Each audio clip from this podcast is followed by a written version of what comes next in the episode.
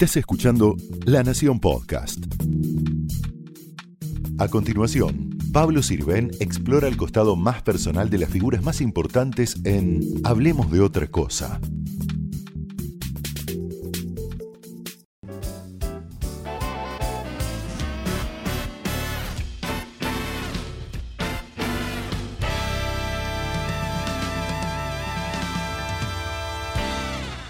Gracias, Andrea Frigerio, por recibirnos acá en tu casa de San Isidro. ¿Vivís hace muchísimos años acá? Sí, hace 27 años que vivo en San Isidro, en Las Lomas, en un lugar que para mí es, eh, es muy cómodo, porque estoy bastante cerca de Buenos Aires, pero también a la vez es muy tranquilo, se escuchan los pajaritos, seguramente se estarán escuchando. Y para mí es importante tener un, un pedazo de tierra. Me lo enseñó mi abuela cuando yo me compré con mucho esfuerzo mi primer departamento eh, en Buenos Aires. Le invité a mi abuela Paulette, una abuela que me marcó muchísimo, francesa, marsellesa, y vino a ver mi casa y era un departamento antiguo. Me dijo, muy lindo, la verdad querida, te felicito, tanto esfuerzo, pero una mujer necesita un pedazo de tierra, me dijo, para sentirse mujer hay que trabajar la tierra, tener tus flores, tener tus árboles. Y bueno, y yo con ese esfuerzo con el que había conseguido el departamento, dije, no puedo creer que me esté diciendo esto, esta mujer. Mm. Pero me dejó adentro una idea que después se fue como haciendo cada vez más grande y finalmente logré eh, ese mandato, cumplir ese mandato, ¿no? el de tener un pedazo de tierra para mí. Eh, procedes de una familia de, mujeres libres, ¿no? Sí, de mujeres muy parejas con los hombres. En mi casa no, no había ni patriarcado ni matriarcado. En una época donde... El patriarcado era lo más común. Sí, obviamente el hombre, mi, mi, papá, mis abuelos tenían como un lugar importante, pero no era la última palabra. Las mujeres eh, siempre fueron muy fuertes y muy determinadas en mi familia, tanto del lado paterno como materno. Mi abuela Paulette, la que les contaba recién, eh, una mujer que vino desde muy chica de Francia en un barco sola. Su abuela, porque su madre y su padre habían muerto, su abuela la separó de su hermanito más chico, porque acá había una oportunidad de una tía, que estaba casada, estaba bien casada, con un farmacéutico que vivía al lado del Teatro Colón entonces la subió mi abuela Poleta al barco y llegó acá muy chiquita, tendría 9, 10 años, y se adaptó como pudo a la Argentina. Nunca se hizo argentina, siempre se murió francesa y se murió hace poco. ¿eh? Y conoció a mi abuelo inglés, que había nacido en Londres y que había venido con su familia. Mi abuelo sí se nacionalizó argentino. Se conocieron en el Tigre, cuando el Tigre en ese momento era un lugar bastante... Eh, bueno, aristocrático y había bailes y había eh, clubes de remo. Mi abuela iba al Lavirón, que es el club francés, el club de remo francés. Lavirón quiere mm. decir remo en francés. Y mi abuelo iba al rowing y ahí se conocieron. Eso es del lado paterno.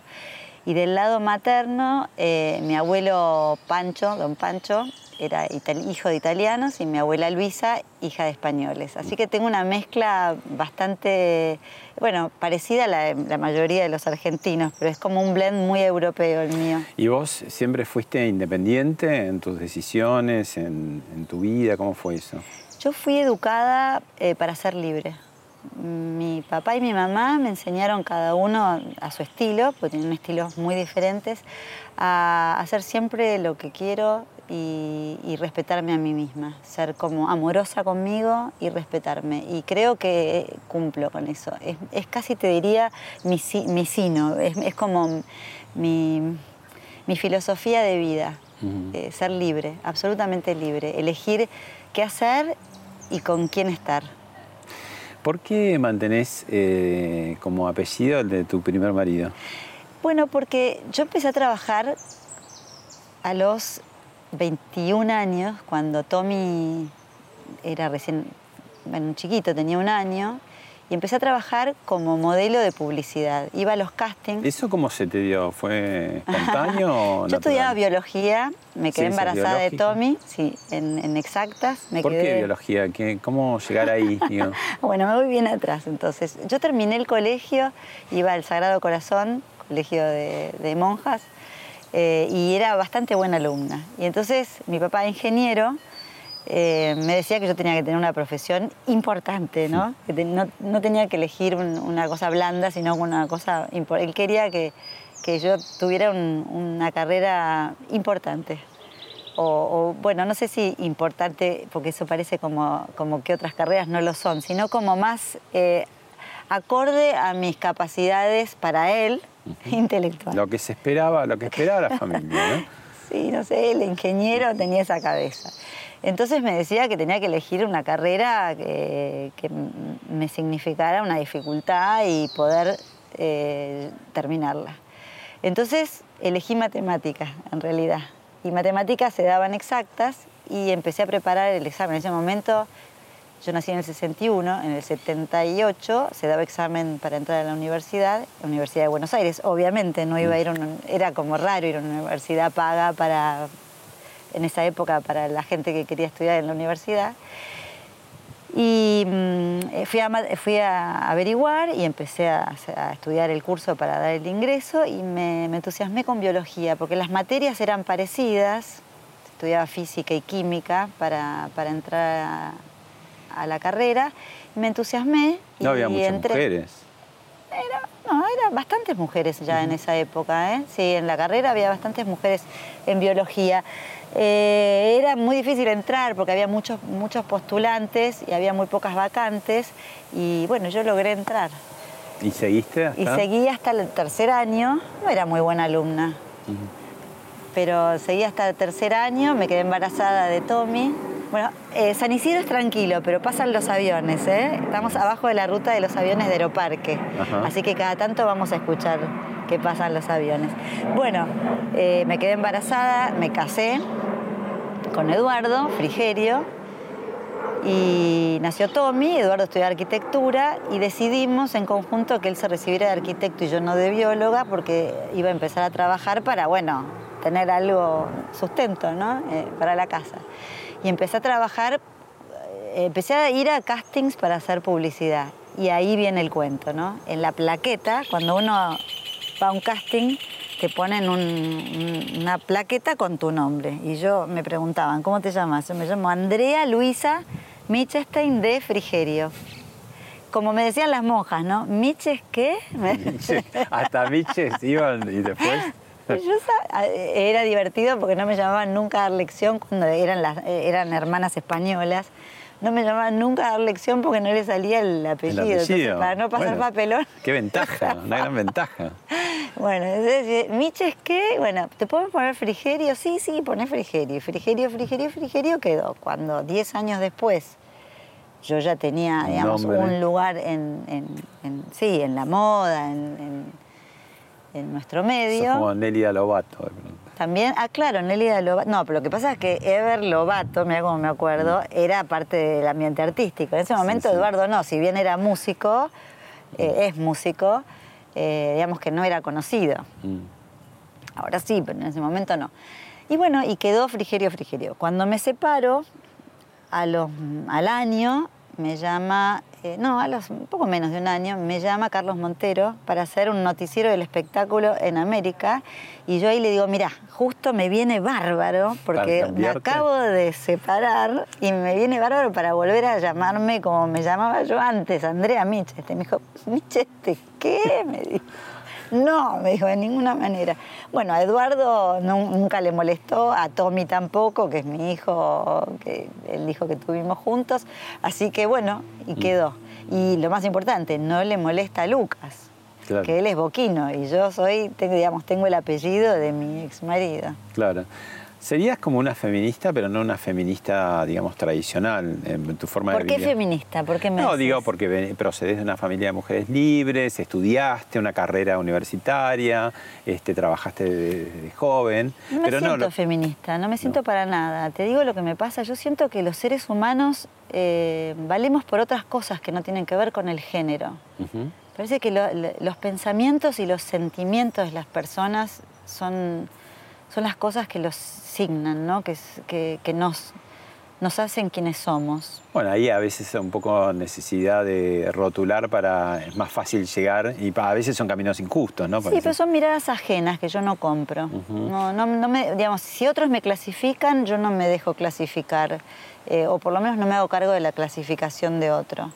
Entonces, por eso te digo, no me siento feminista, ni machista, ni ningún ismo me, cabe del todo. ¿no? Y eso hizo, por ejemplo, que con el, con el debate de, los últimos tiempos del aborto, vos tampoco te colocas en un lugar de decir... Tengo una eh, posición tomada al respecto y me parece que se ha puesto el caballo adelante, eh, perdón, el carro adelante del caballo al respecto de los temas sexuales, porque creo que lo primero que hay que hacer es eh, conseguir que la educación sexual eh, se concrete en los colegios, no que haya una ley de educación sexual que se supone que en los colegios la, eh, imparten clases o dan clases de educación sexual, porque sé que no. Tengo hija que fue al colegio, hijo que fue al colegio, nietos, tengo de todo, y sé que no se habla de educación sexual con la profundidad y eh, con la naturalidad que se debería hablar. Entonces, una vez que eso esté asentado, y que esté... Pero eso cuando te puede llevar décadas. no importa, pero al momento hay que empezar. Mientras tanto tenés problemas. Mientras tanto lo que siento es que el Estado tiene que acompañar las decisiones de las personas y las necesidades de las personas. Por eso te digo que tengo una posición tomada. Creo bueno, que... Pero ahí lo que se está dirimiendo es que el Estado cómo va a acompañar, si acompaña, digamos, como hasta ahora, o despenaliza el aborto, o da la posibilidad de hacer abortos en Tiene que despenalizar y para mí, y tiene que dar la posibilidad de que quien quiera abortar o quien decida abortar pueda hacerlo en condiciones higiénicas, eh, eh, saludables y con la contención necesaria. Bueno, tenés esa postura, pero no tenés, digamos, el pañuelo verde enarbolado. No, no lo tengo y además no estoy a favor del aborto en mi persona. Bueno, nadie está a favor. Bueno, por eso, o sea, yo no, tomaría la decisión de abortar. No la he tomado eh, de vuelta. Yo eh, tengo un hijo que lo tuve a los 19 años. No estaba casada, así que ya eh, eso te habla las claras de cómo es mi, posición frente al aborto. Mm. Eh, te preguntaba hace un rato si vos te habías topado con el modelaje o fue una decisión o fue una casualidad. Bueno, empecé a trabajar eh, en publicidad y una cosa llevó a la otra, terminé siendo la tapa de la revista para ti y de ahí me llamaron todas las casas de moda para desfilar. Pero bueno, no, no fue una decisión eh, no fue una vocación, ni fue una decisión, digamos, tomada con el tiempo. Y yo quiero ser modelo cuando sea grande, no, no me pasaba mm. eso. Ahí tenemos unas imágenes para ver. A ver. bueno, los más chiquitos a despertarse hace frío, pídanle a mamá y papá que los abrigue para ir al cole. Y ya le pongo los dibujitos y los dedico a Lucas y a todos ustedes. Y a todos ustedes, compañeritos. Bueno. Tuco y Tico. Es un nombre de radio y televisión. Radio bueno. Mareco. Juan Carlos Mareco. Andrea Frigerio y Laura Di Marco son las anfitrionas de un encuentro con seis mujeres de mundos muy distintos. Encantan los saludos, me encanta la gente que nos manda saludos. Si yo te pregunto, ¿cuál es el río más largo del mundo? O ¿Qué es un diptongo? Vos. Sí, vos. ¿Qué me contestás?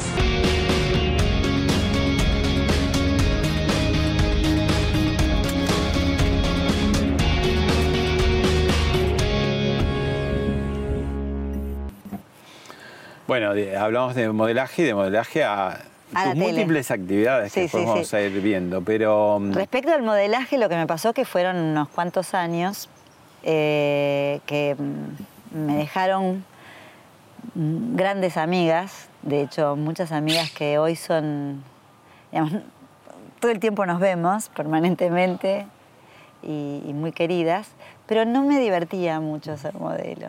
Es más, me sentía deshonesta porque mientras desfilaba o iba por la pasarela mostrando eh, la ropa, desfiles importantes, alta costura, Gino Bogani, en esa época el Serrano, yo internamente pensaba cosas como muy personales, ¿no? Como por ejemplo, ay, no pagué la luz, no pagué el gas, ay, no le, ay, no le hice el disfraz a Tommy para el, acto, ¿viste? Entonces, sentía, no, lo disfrutaba profesionalmente, no, no, no era lo mío.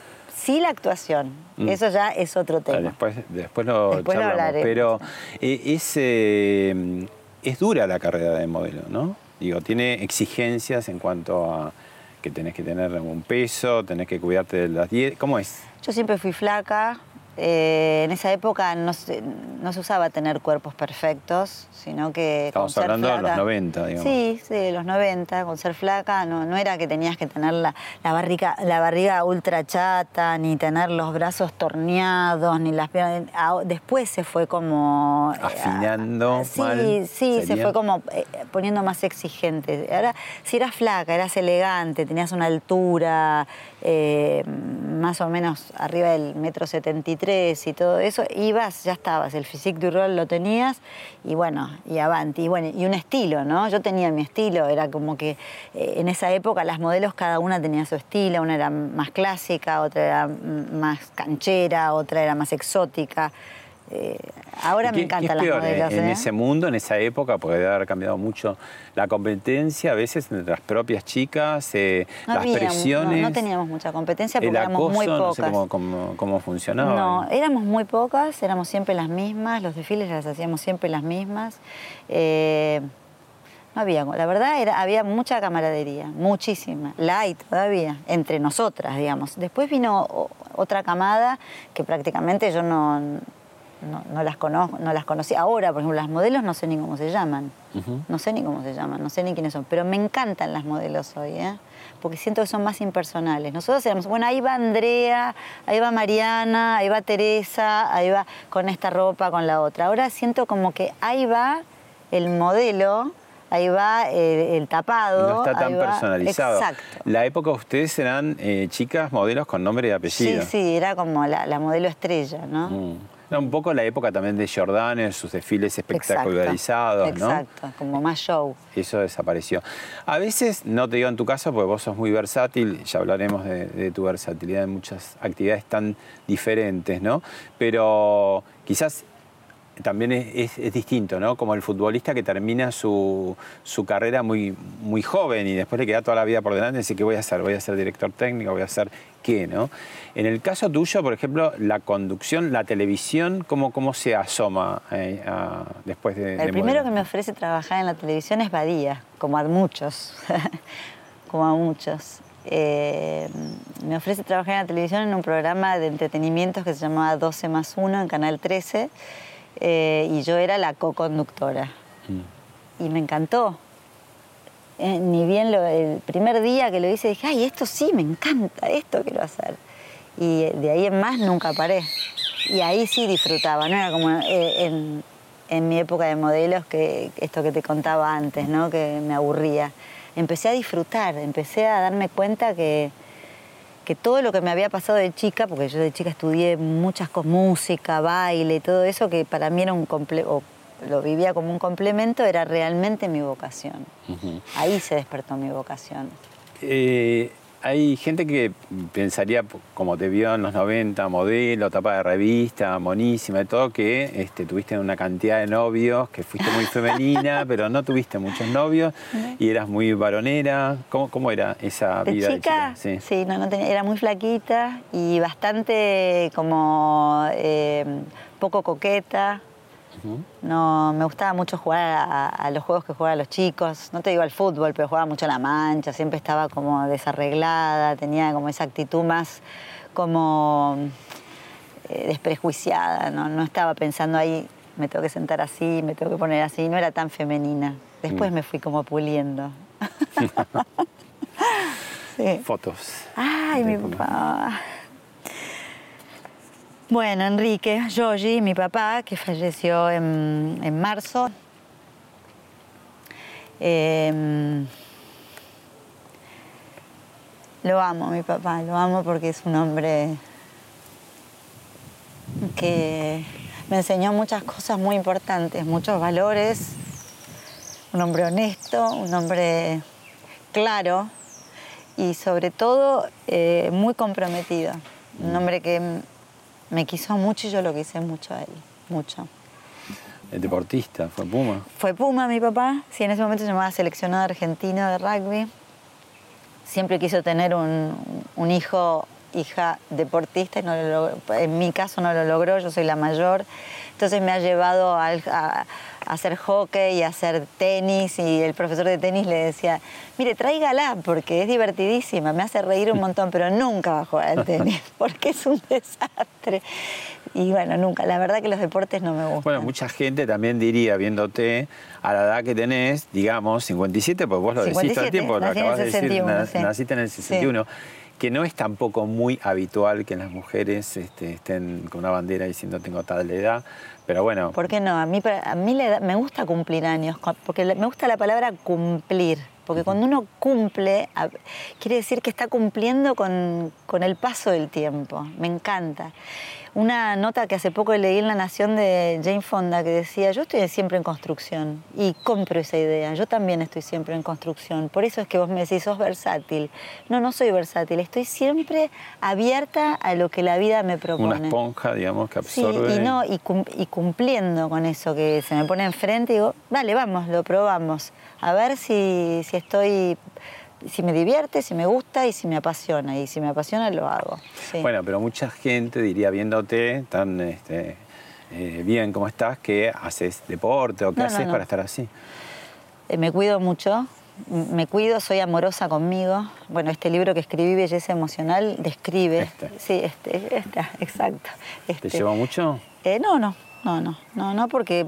Es un libro eh, eh, particular, extraño, porque es bastante biográfico por un lado, pero también tiene de autoayuda, y tiene consejos, y tiene consejos personales, y también vas hacia expertos, y termina como una guía, incluso con direcciones y mails. Sí, nació un poco, nació un poco de, lo que me pasaba en la calle. ¿Me la vas a regalar esa foto? Sí, este programa tiene de premio las Ay, gracias. Tengo más fotos. Eh, en la calle me pasaba que las mujeres me preguntaban todo el tiempo, ay Andrea, ¿vos cómo haces para parecer más joven o para estar también? Y yo la verdad que les contaba. Empezaba a contarles y, de repente me decían, bueno, pero no tengo, me tengo que ir, no tengo más tiempo. Y bueno, bueno, y dije, voy a escribir un libro. Voy a escribir un libro contando todo esto, porque la verdad es que eh, mis hábitos tienen que ver con eso. Mis hábitos saludables. ¿Cuáles serían los hábitos saludables? Un montón, un montón. Dormir bien eh, Pero dormir no tener bien relaciones. se dice fácil y mm, mucha gente no puede. Y bueno, es todo un trabajo. Yo, duermo bien, duermo muy bien. No te digo que con, un botón me prendo y me apago, pero, pero eh, es un trabajo también, porque la mente es un monoloco. Es lo digo en el libro, eso, que salta de rama en rama. Entonces, si uno logra a ese mono calmarlo y decirle, está todo bien, quédate tranquilo, eh, no, el tema es no dejarlo ir muy arriba. Seguimos mañana, ¿no? En todo caso. Claro, seguimos mañana, vení a abrazarlo, tranquila. La mente puede volverte. Uno no es su mente. Uno es el comando de la mente y del cuerpo. Mi cuerpo no hace lo que quiere, hace lo que yo le digo. Digamos, la mente uno la puede. Pero eso habla que vos tenés el control. Sí. Eh, a veces no es tan fácil tener control. Y de eso se trata, es lo que uno tiene que conseguir. Ese es el objetivo. ¿Y a vos te fue fácil o, porque, digamos, la vida como fuiste planteando, hubo como, te, hicieron como caminos muy concretos desde tu casa, vos los seguiste, vos abriste otros? Sí, siempre fui como muy disciplinada. Mi abuela, esta Paulette, me, enseñó mucho. ¿Está presente todo el tiempo? Sí, sí, Paulette está presente. está presente todo el tiempo porque me enseñó un montón de cosas. Esto, por ejemplo, de calmar la mente, de respirar bien, de ser bueno con uno, de ser bueno con los demás, de no tener relaciones tóxicas, de no estar en lugares donde uno no quiere estar. Todo eso lo aprendí con ella y mi mamá también y la vida. Y la vida tiene sigue.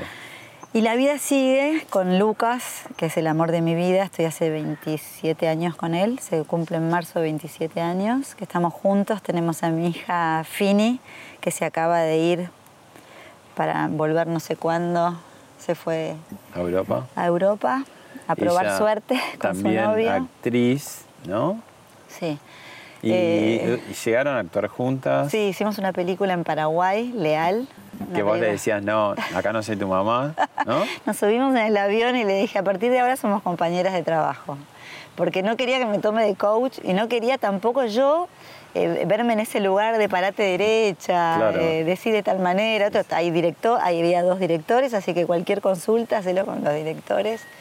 Eh, si no iban a hacer consejos maternales que no son no quería que... Coincidentes muchas veces con lo que piden. Exacto. Ajá. No, no, vos sos actriz, yo soy actriz, trabajamos juntas en un set, no me preguntes nada.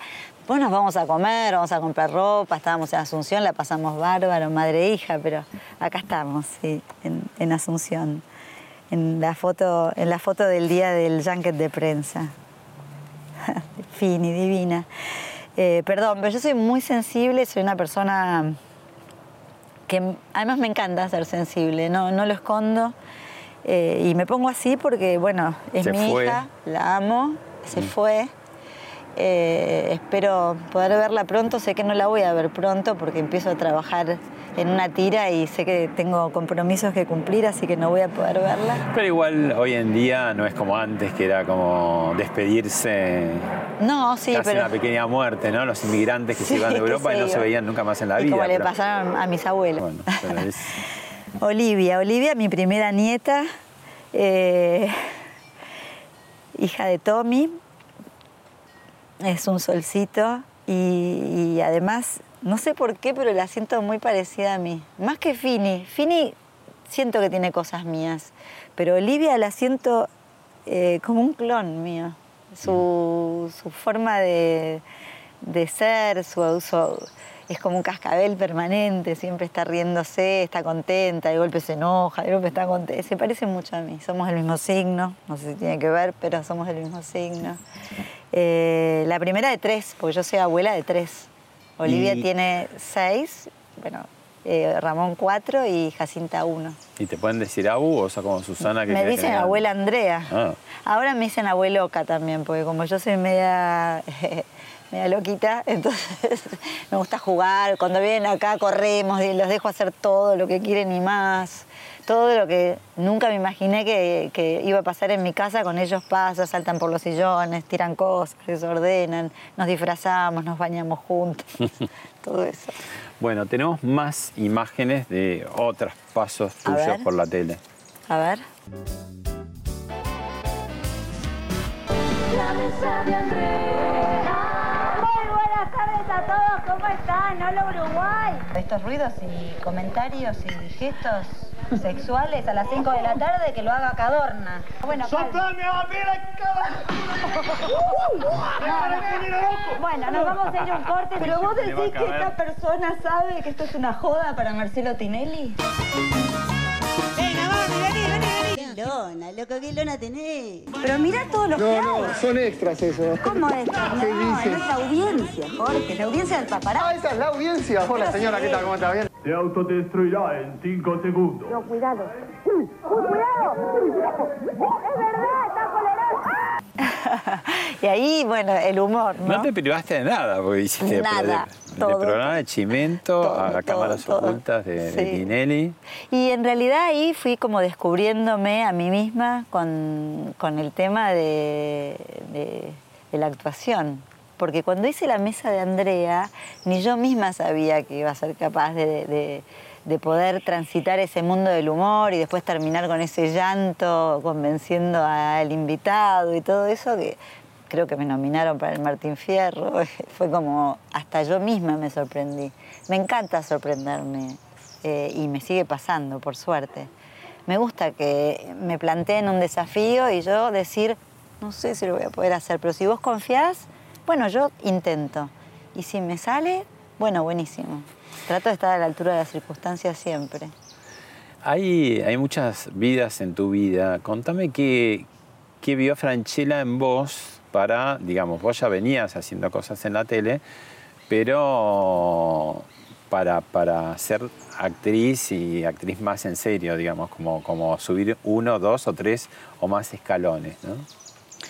En realidad no fue él, fue su mujer, fue Marinés, que le decía a él, llamala Andrea, llamala Andrea. Yo no la conocía, pero un día nos cruzamos en un fútbol de hombres y me dijo, yo le digo siempre a Guillermo que te llame. ¿Y Y- ella dónde te- cómo te había No visto? sé, me habrá visto en la tele, yo no la conocía, no tenía relación con ella. Eh, y, y bueno, finalmente él me llamó a pedido de ella y yo le dije, mira, lo que le digo a todos, incluso hoy, probemos, porque yo no quiero estar en un lugar, a mí eso de los contratos y todo eso nunca me termina de cerrar, ¿no? Yo, probemos, yo quiero estar en un lugar donde el que me contrató esté feliz y que diga, ay, no me equivoqué. estoy contento con el resultado. Me gusta mucho sentirme eh, como que estoy cumpliendo con lo que el otro, con el deseo del otro, ¿no? Y en ese momento era el programa de Poner a Franchella. Poner Franchella. Yo dije, probemos, qué sé yo. Si no filmemos nada, probemos. Y bueno, hice un sketch, hice dos, hice tres, y ya ahí me dijo, sí, yo quiero que te quedes. Bueno, entonces me quedo, porque a mí también me gusta, pero también me podía pasar que no me gustaba. Y le decía, a vos te gusta, a mí no, yo me voy. Claro, y ahí probaste la beta humorística, que a- Que, a, veces no sea tan, tan fácil en las mujeres. eh, Es muy difícil, la comedia y el humor es muy difícil. Yo tuve la suerte de empezar de la mano de Franchella, ni más ni menos, hacer eso. Porque lo otro, el, los sketch y todo eso, era una cosa más improvisada. Pero esto es, es muy riguroso, esa comedia, todo lo que hacíamos. Sí, el eh, timing de la comedia, El de- timing de la comedia. su- sketch, aparte que- Muy riguroso, ¿no? Y Guillermo es muy riguroso también, ¿no? Y en un momento que lo veía todo el mundo, porque era todavía la televisión de aire era Súper muy exitoso, céntrica sí. y era Telefe en sus Súper años exitoso, sí. de esplendor, o sea que... y- Yo aprendí ahí el, el relojito de la comedia, el no reírse, porque si uno se ríe, el otro, digamos, es el famoso tema de un tipo se resbala con una cáscara de banana. El tipo no se ríe, el que se ríe es el que lo ve. ¿No? El tipo no se ríe, se pegó un golpe de la gran 7, ¿no? Bueno, y eso es la comedia. Sí. Tenemos otras imágenes para ver, ver. de va subiendo esa escalera de actuación A ver. y que tiene que ver con el cine. ¿La viste, Irene? Ayer, sí, nos vimos, charlamos un rato, nos pusimos al día. ¿Y cómo la viste? Bien, bien. ¿Quién es? Que el hombre no separe lo que esta luna, este mar, esta casa han unido para siempre. Porque está escrito, María José. Sangre con sangre se paga. Felia, Felita, mi amor. No, no, no, pará, pará. Apareció obra en la casa de una tía que vivió durante 10 años en la década del 80. Así que vendele todo lo que después reponemos. Vamos, vamos. Un sorete. No. Ustedes tienen sexo durante la siesta y resulta que la única que está de buen humor en esta casa soy yo. Cuántas películas todas juntas, ¿no? Claro, ¿y qué está pasando ahí? Porque está, de, de pronto se abre ahí un camino, un capítulo distinto con toda la complejidad que tiene el cine argentino, ¿no? Que, que tiene pocos lugares, ¿no? Eh, películas exitosas comparado con un cine norteamericano muy presente y que con una circulación, un circuito muy fuerte, a- al cine argentino se le hace difícil. Y después el público argentino mismo también es muy restrictivo en qué cosa ve, qué cosa no ve, ¿no? Y últimamente, bueno, vos estás en algunas películas que son muy vistas, que son muy... Este, Yo creo que el cine argentino está de vuelta tomando fuerza, el público está aceptando. Antes ir a ver una película argentina es, ah, sí, una película argentina. En una época no, pero después, eh, los 90 o un poquito después de los 90, como que había como una cosa media eh, despectiva hacia el cine argentino. Y siento que de un tiempo a esta parte el cine argentino está tomando un lugar importante en el público y siento que ir a ver una película argentina no es algo menor. También podía haber, eh, eh, por tu belleza, digamos, cierto prejuicio, de decir, bueno, eh, vamos a llamarla, no sé, para, para un cine por ahí más ligero, más liviano, pero que se luzca físicamente. No me pasó. Y de- por eso te iba a decir, de pronto empieza a haber un cine de autor, ¿no? Por decir Cohen y, Cohen y Duprat, eh, entre otros, donde te eligen. ¿Y por qué te eligen? ¿Y qué ven, por ejemplo? Cuando me reuní por primera vez con Gastón Duprat, muchos años antes de concretarse el Ciudadano Ilustre, él me dijo que quería que yo fuese la Irene del Ciudadano Ilustre. Yo no me animé a preguntarle por qué. Pero tenía miedo que me dijera, sí, la verdad, si ni ella sabe por qué la llamo, voy a llamar a otra que esté más convencida. Ah, bueno, le dije yo, dale. Eh, sí, cuando, cuando quieran yo, yo estoy. Y pasaba el tiempo y el proyecto eh, se- caía, reflotaba, se caía, reflotaba. Un día me lo encuentro Oscar Martínez en una fiesta y le digo, ay Oscar, con mucha timidez, ¿no? Oscar Martínez, vamos a hacer una película juntos. ¿Cuál? Me dijo, Ciudadano Ilustre. No, me dice, esa película no se va a hacer. Esa película hace mucho tiempo que están dando vueltas. Sí, ya sé, le digo, pero bueno, en algún momento se va a hacer. Y bueno, y se hizo. Esa escena que mostramos en el auto fue la primera escena de mi vida en el cine. Esa fue tu primera Con, sí, y, y fue con Oscar que eh, es un hombre de cine, de- un actor enorme, y para mí fue, no te digo difícil, lo disfruté muchísimo y, y sentí que había hecho lo que, lo que tenía que hacer. Me gustó. Ahora, por eso yo digo, viniendo vos de, por ejemplo, la pasarela, toda producida, en, en Ciudadano Ilustre estás a cara lavada, porque es, es un- una mina de un pueblo, ¿no? Que le ha pasado la vida gris por arriba, ¿no? Y este también todo un desafío, ¿no? Eh, Nada más lindo que ser otra persona. Por- eso es la ventaja que tenemos los actores, las actrices. Eh, vivir otras vidas, transitar otras eh, sensaciones, otras emociones de otras personas. Eh, habrás visto en, en Cuerpos Perfectos la, la obra, la última obra que hice, que hago dos personajes muy diferentes, ¿no? Hago una señora grande, una señora de ochenta y pico, y hago una, una mujer de, de zona norte, digamos. Acá está. Sí, qué divinas. Divina, divino elenco, divino elenco. un- una obra, Cuerpos Perfectos, que tiene que ver un poco con toda esa obsesión ¿no? por estar Sí. bien, pero que la obra va más allá, porque también habla un poco del estar bien adentro. Sí, y, sí, sí. y ahí de- componen como distintos... distintos personajes Vos tenés una editora de moda de esas así... que existió. Clara. Helen Gurley Brown, una Sí. mujer que se murió con casi 90 años, una mujer que fue editora de la revista Cosmopolitan, una revista que ha bajado línea en Estados Unidos a muchísimas mujeres y les ha llenado la cabeza de cuestiones de lo más frívolas. Eh, como por ejemplo cómo hacer para casar, casar un millonario, o no te cases nunca con un pobre, o, o vestite así o vestite asá, o eh, habla así o asá. ¿Te animás, Andrea, a hacer un cachito de esa editora de moda exigente, veterana? este? Bueno, es una mujer de más de 80 años eh, que está muy producida porque tengo arrugas Sí. dibujadas y, y, y tengo quien te vimos un- en el teatro, además, estás como muy entallada en Sí, un muy vestido. fajada Sí, sí. porque es una mujer eh, con problemas de alimentación porque claramente está todo el tiempo diciendo que, bueno, ahora te lo hago cuando ella dice eso. Tiene un, un gesto y una, bueno, parada me sale mejor y no sé si ahora con este look, porque yo necesito componer, ¿no? Pero tienen una, una- las manos Como un Parkinson. un, un poquito temblorosas y dice, mm, así como me ves, la semana que viene yo cumplo 80 años. Sí. Y yo hago 100 flexiones abdominales por día. 50 a la mañana y 50 a la tarde. Yo trabajo 10, 12 horas por día. No está mal, ¿no? Y recién el año pasado alcancé mi peso ideal. Los 55 kilos clavados.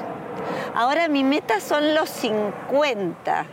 Dame 10 años más y no voy a pesar nada. Buenísimo, muy bueno, muy bueno. No sé, porque me ves, yo no me, no me imagino haciendo esto con este pelo largo, digamos, y con otro, Claro. con otro look. Pero bueno, eh, amo, amo actuar cada vez más. Me, me gusta mucho interpretar. ¿Qué se descubre en la repetición, en la- de función a función? Es que no, la gente te dice, no te aburrís de decir siempre lo mismo, es que nunca decís lo mismo, son partidos diferentes, es como jugar al fútbol, nunca la pelota queda en el mismo lugar, estás probando todo el tiempo, es vivo, el teatro es vivo, no es muerto, que una vez que lo dijiste ya está y quedó. Eh, eh, eso es lo lindo que tiene. El público es otro, la respuesta del público es otra, hay otra energía. Uno está diferente, tus compañeros están diferentes. ¿Cuáles la- las diferencias que dirías hay cuando actúas en cine, en teatro o en televisión? Esos tres soportes tan, tan distintos, ¿no? En teatro lo que decíamos recién, yo siento que el personaje es de uno y cada noche eh, es diferente. El público te pone la diferencia también, Sí, ¿no? y uno mismo, uno mismo, a lo mejor Porque está no con energía igual. más baja, más arriba, con más ganas, con menos ganas, más inspirado, menos inspirado. El cine es del director. Yo, eh, lo que me pasa cuando hago cine es que estoy todo el tiempo como tratando de meterme en la cabeza del director a ver qué soñó, porque esa película la está pensando hace años, la tiene en la cabeza hace es años. muy distinta, además, lo, te pregunto a vos, ¿no? Que cuando lo haces, que son como pequeños eh, fragmentos a cuando la ves editada Sí. y todo, decís, Sí. prácticamente la podés ver de afuera como un y espectador, bueno, ¿no? eh, ahí recién te enterás de la película que tenía el director en la cabeza cuando te pedía a vos que hicieras una cosa a la otra. Y es como dar la nota. Yo, digamos, estudié piano, estudié guitarra, pero me imagino que quien eh, toca el violín debe ser como muy preciso en el momento. Dicen que las notas del violín son las notas más puras, ¿no? Entonces, dar la nota es un- una comparación, pero dar la nota en el tono que el director quiere para esa escena es el objetivo, ¿no? Y encontrar en, en esa cabeza qué es lo que está necesitando. En esta nueva tira que vas a hacer de- en Polka, vas a hacer como una especie de contrafigura, una mala sí, una malísima. mala malísima, sí. Ah, mala malísima, me encanta. Ya en la dueña habías hecho un papel un poco, ¿no? De contrafigura de Mirta Legrand. Sí, sí, en la dueña era, yo era la nuera, la que me quería quedar con todo el imperio de la dueña, y era, pero era más en comedia, ¿no? Claro. Esto me parece que es, un- es una comedia dramática. ¿Qué es lo que da que la ventaja de hacer un, un malo o una mala? Tenés todo, tenés todas las herramientas a tu alcance. La- la- los buenos nunca pueden eh, pisar en falso, porque si no se descubre, incluso hasta en la mirada, no puedes tener ni picardía con el bueno. ¿Te divierte hacer un Sí, me divierte porque es riquísimo, es riquísimo. Eh, y más en este mundo, me- 1930 y mi pleno momento que de llegan época, de, época, momento que llegan los in- mundo, crisis, inmigrantes ¿no? y bueno, y esto trata justo, es una superproducción además, ¿eh? lo que van a hacer. Yo creo que le va a ir muy bien. Bueno, ahí tenemos unas imágenes de actuación tuya, pero no en el cine, sino en la tele. A ver. Si alguien a quien nunca viste antes de pronto te ofrece flores, eso es Impulse. quiero estar sin ti. Si tú no estás aquí, ¿Qué tal? Soy Alexandra Marini. Alex para todo el mundo. Tengo que confesar que me moría de ganas de conocerte, Martín Pels. Me pareces el periodista más inteligente y sexy de la actualidad. Parece tu abuela hablando. Te metió tantas fichas en la cabeza en contra mía que no se puede creer. ¿eh? Bueno, chao. Bueno, Me chao. voy a... Ese fue un exitazo, los Roldán.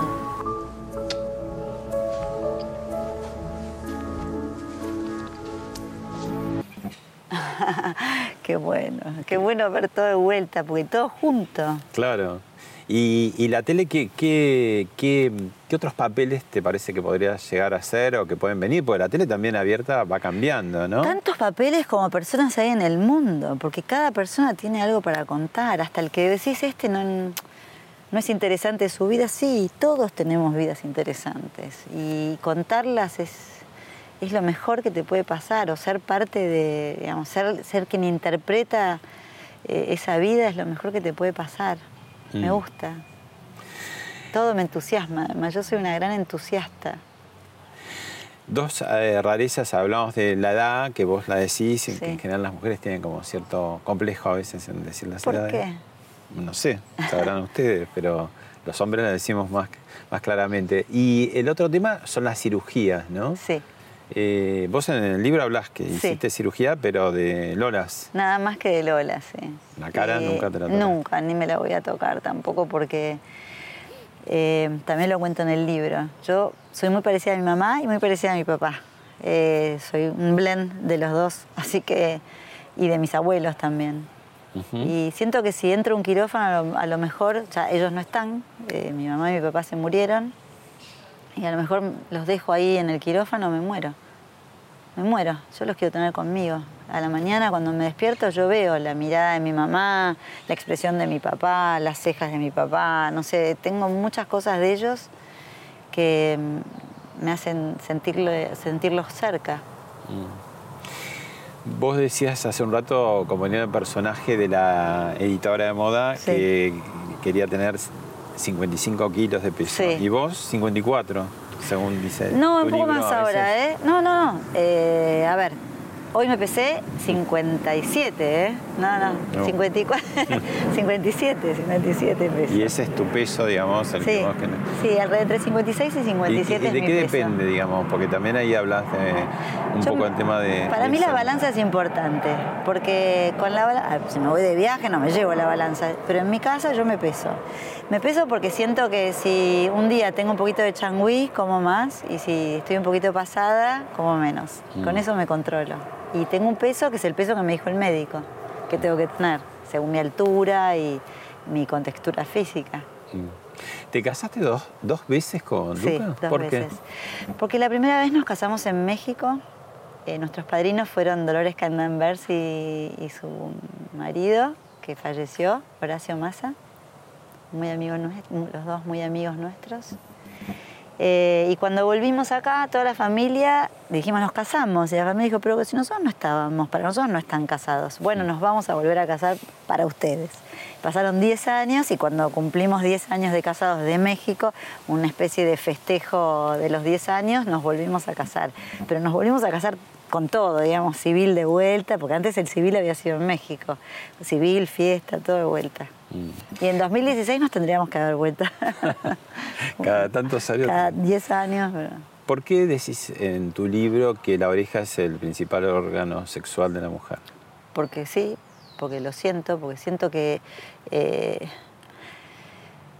las mujeres físicamente y biológicamente tenemos una contextura que necesitamos que, perdón lo, lo, eh, a lo mejor demasiado gráfica, pero necesitamos que la sangre llegue a nuestros órganos genitales que son internos y eso hace que eh, el órgano esté preparado para recibir al hombre.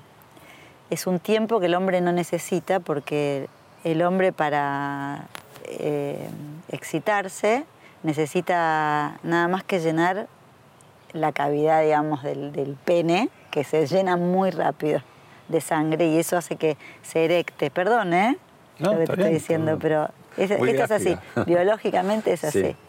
Entonces el, el hombre para excitarse necesita casi nada. Incluso el hombre es más visual que la mujer.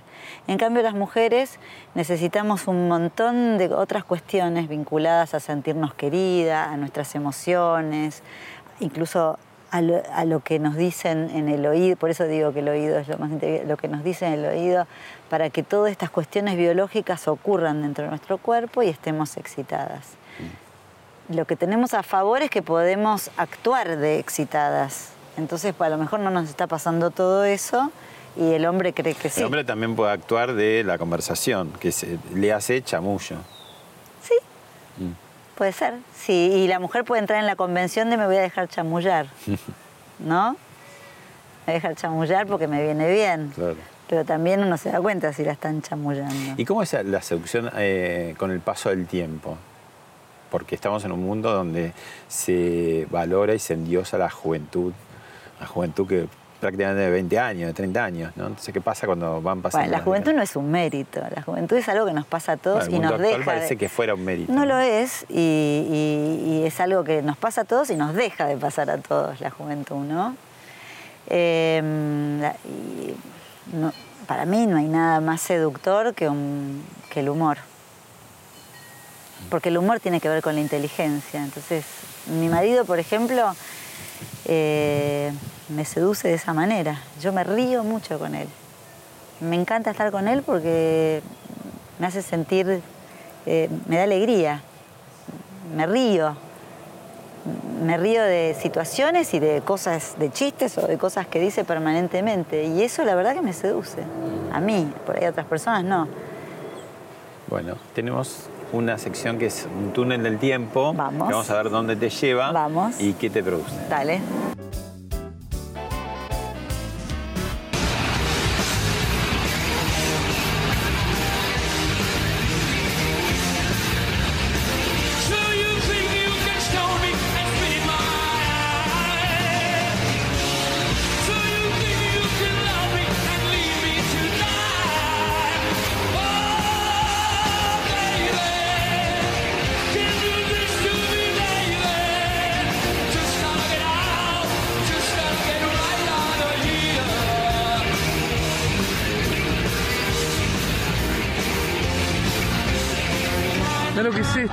Por Freddie Mercury.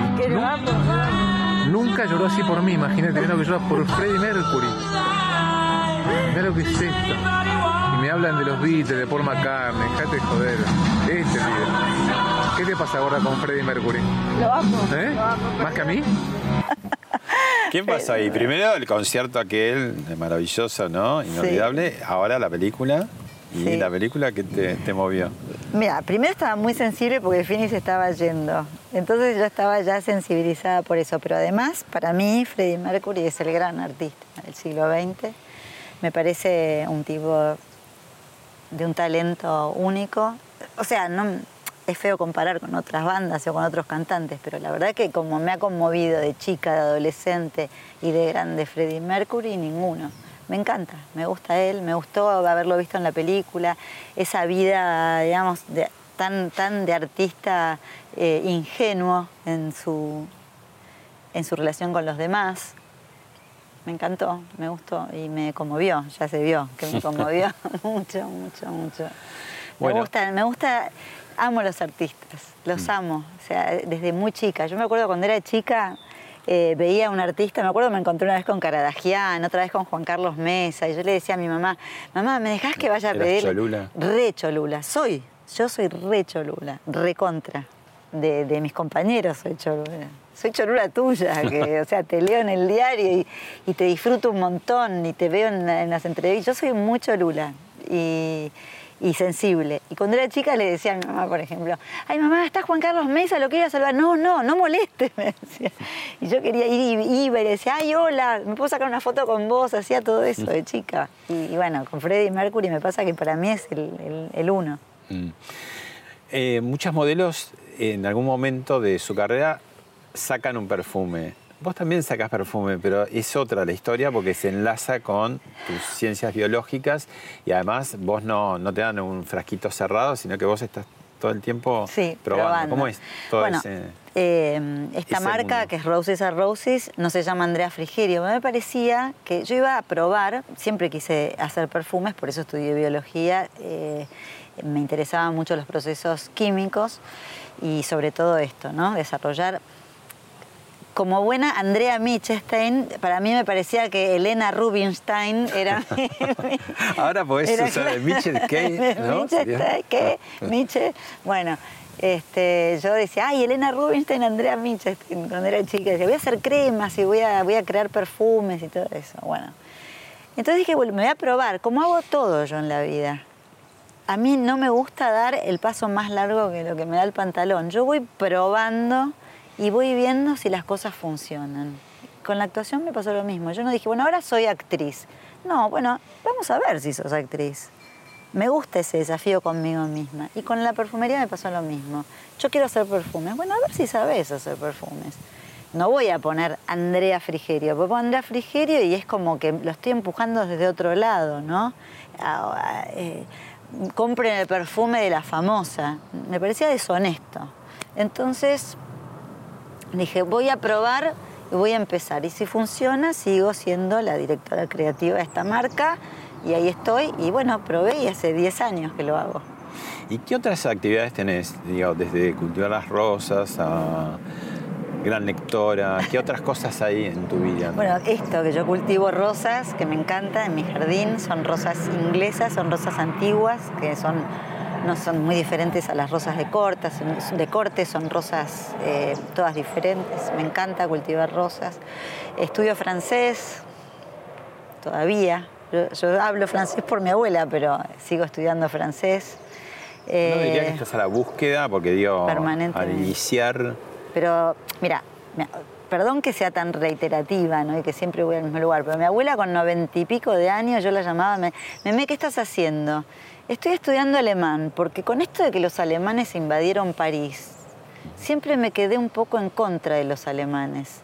Eh, y la verdad que tienen un idioma muy lindo. Entonces, ¿y estás con una profesora? No, sola, ¿cómo con una profesora? Esa, esa también voy a ser yo esa, esa persona en, en búsqueda permanente hasta el último día de mi vida. Y tu mundo es muy femenino porque además son cuatro hermanas. Sí, soy la mayor de cuatro, Paula, Eugenia y Luisa, que le decimos Baby. Eh, como decía mi papá, póker de damas. Siempre quiso tener un varón. Eh, lo buscó, lo buscó y no llegó. y sus cuatro hijas, que lo amamos.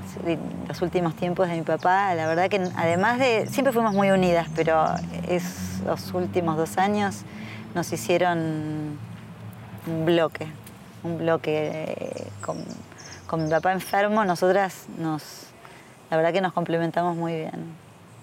Gracias, Andrea. No, a vos, gracias. Gracias por venir hasta acá.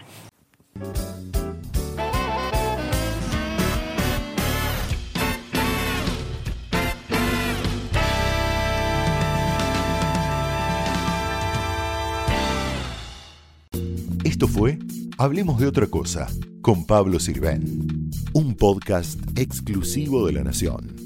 Escucha todos los programas de La Nación Podcast en www.lanacion.com.ar. Suscríbete para no perderte ningún episodio. Estamos en Spotify, Apple Podcast, Google Podcast y en tu reproductor de podcast favorito. Seguí escuchando La Nación Podcast.